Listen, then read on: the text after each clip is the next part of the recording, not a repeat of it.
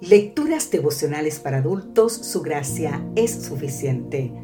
Cortesía del Departamento de Comunicaciones de la Iglesia Dentista del Séptimo Día Gascue en Santo Domingo, capital de la República Dominicana. En la voz de Sarat Arias. Hoy, 19 de junio, Milagros. Leemos en el libro de Gálatas capítulo 4, versículo 1, pero también digo, entre tanto que el heredero es niño, es nada diferente del esclavo, aunque es señor de todo.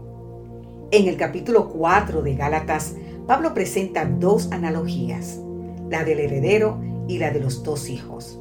El apóstol dice que cuando vino el cumplimiento del tiempo, Dios envió a Jesucristo para rescatarnos y darnos la salvación. Cuando eso sucedió, el mundo estaba en paz bajo un solo gobierno.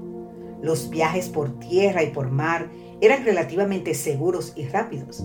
Había una lengua universal, el griego, y las Sagradas Escrituras del Antiguo Testamento estaban disponibles en griego.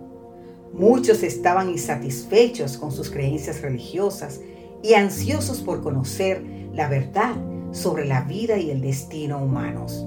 Los judíos se hallaban dispersos por todas partes y a pesar de sus imperfecciones daban testimonio del verdadero Dios.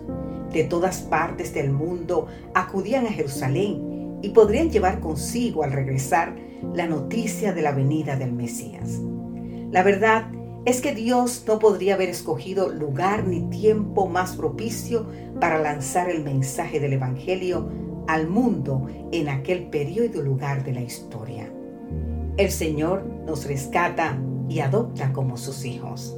Rescatar significa literalmente comprar y redimir de la servidumbre o la esclavitud.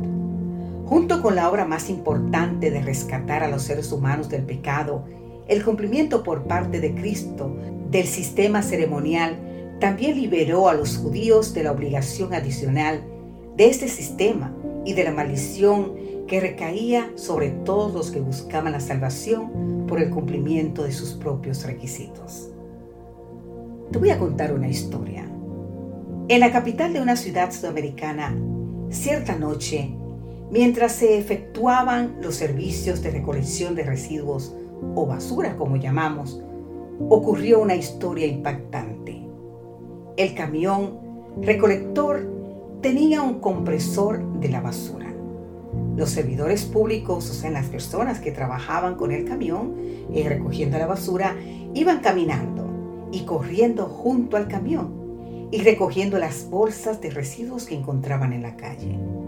De pronto, cuando uno de ellos estaba a punto de arrojar una bolsa más al camión, percibió tenues movimientos.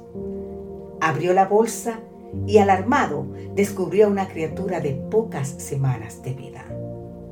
La locura de este mundo había cegado a alguien hasta el punto de haber dejado a aquella bebé al borde de la muerte.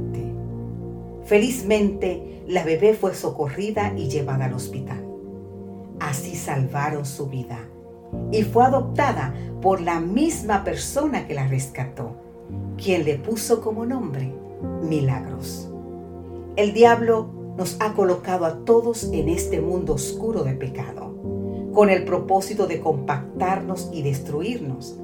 Pero en el cumplimiento de los tiempos, el recolector de nuestros pecados se transformó en el rescatador de nuestra vida y en el adoptador de nuestra existencia.